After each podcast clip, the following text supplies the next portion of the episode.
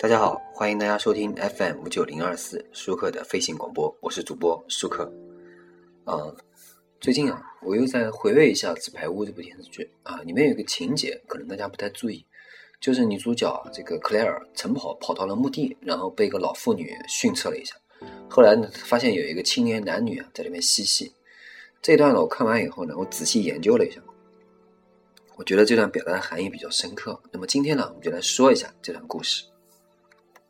在第三集的，应该是第二集的第三集对吧？十二分二十秒的时候，老妇女呃，这个老妇啊，斥责这个在墓地跑步的克莱尔，她说：“你在这里做什么？你不应该在这里跑步，这是可耻的。你知道尊重的意义吗？墓地代表着生命的终结，跑步呢是为了青春永驻。”但在墓地跑步，就是在嘲笑死者为什么不能够永葆青春？又有谁可以永远年轻？时光这把无情的刻刀啊，终将摧毁所有驻颜有术人的青春，然后在其生命的最后啊，公平的还他一方同样大小的墓地啊，万户土侯也好啊，市井小民也罢，不过是过眼云烟。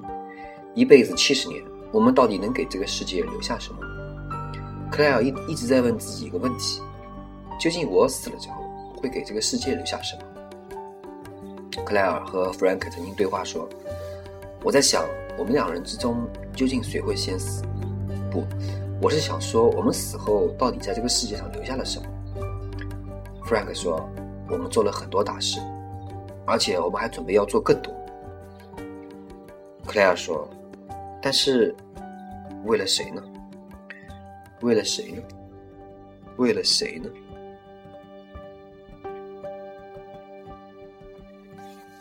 在第三集的时候，四六分钟二十秒的时候，克莱尔不经意间又散步到了那片墓地，看到一对青年男女在草地上亲热，会心一笑。我们会为这个世界留下什么？我们的孩子。我们为什么要如此辛苦的辛苦的活着？为了我们的孩子。但弗兰克和克莱尔没有孩子。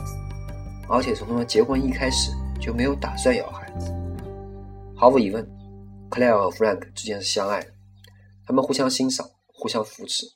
虽然有时候意见有不同，但谁也不能否认，他们的确是一对天作之合。克莱尔曾经说过：“你知道弗兰克在向我求婚的时候说了什么吗？”我清楚的记得他说的每一个词。他说：“克莱尔，如果你想要快乐。”请拒绝我，我不打算跟你生两个孩子，然后在我们退休后数着剩下的天数过日子。但我承诺给你自由，承诺你永远不会都感到无聊。你知道，在那么多向我求婚的人中，他是一个唯一懂我的人。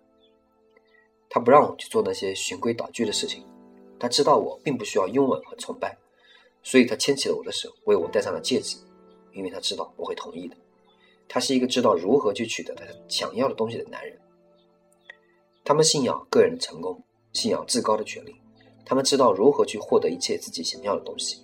但如果有一天，他们突然发现自己其实根本不知道自己想要的是什么的时候，那又怎么办呢？在第二集第六集二十三分钟的时候，克莱尔迈出公司的大门，正准备上车之际，看到了公司门口有一位收废品的老者。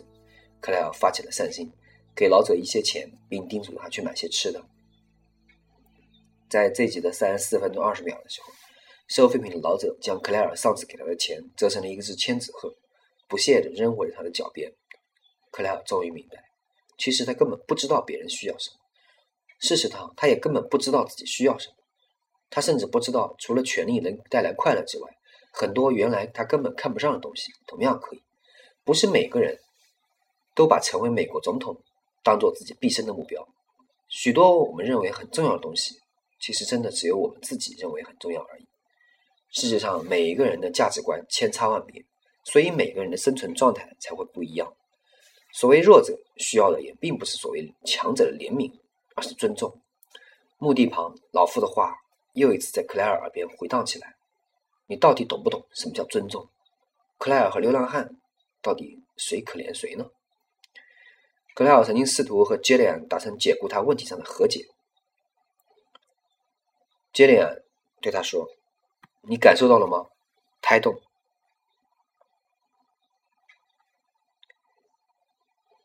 我不会让你这样的人毁了我的孩子将来要居住的世界。毕业于斯坦福大学的杰里尔，为了全球的环保事业，倾注了自己的所有的青春。他不理解克莱尔这种人为什么会把个人利益置于一切之上。但如果他真的是想做一个纯粹的好人，他应该如何解释自己后来诬赖克莱尔的这个事实呢？到底谁是好人，谁是坏人呢？克莱尔最后还是来到了医院，询问医生到底自己能不能够还生育。不论他原来多么坚决，最后还是决定。自己要承担这一份属于母亲的责任。他想要通过自己的孩子为这个世界留下些什么，但他又该如何去教育自己的孩子呢？是让他成为下一个 Frank，还是下一个 Dog，还是下一个 Russell，又或是下一个 Jillian？这个世界到底什么是好的，什么是坏的，什么是值得追求的，什么是不值得追求的？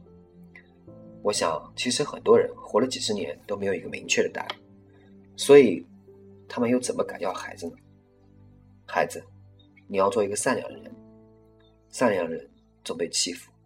孩子，你要做一个成功的人。成功的人总不快乐。孩子，你要做一个自我的人。自我的人总伤害别人。孩子，你要做一个宽容的人。宽容的人活得太苦。好，感谢大家收听本期舒克的飞行广播，我是主播舒克。欢迎大家与我进行私信交流，谢谢大家。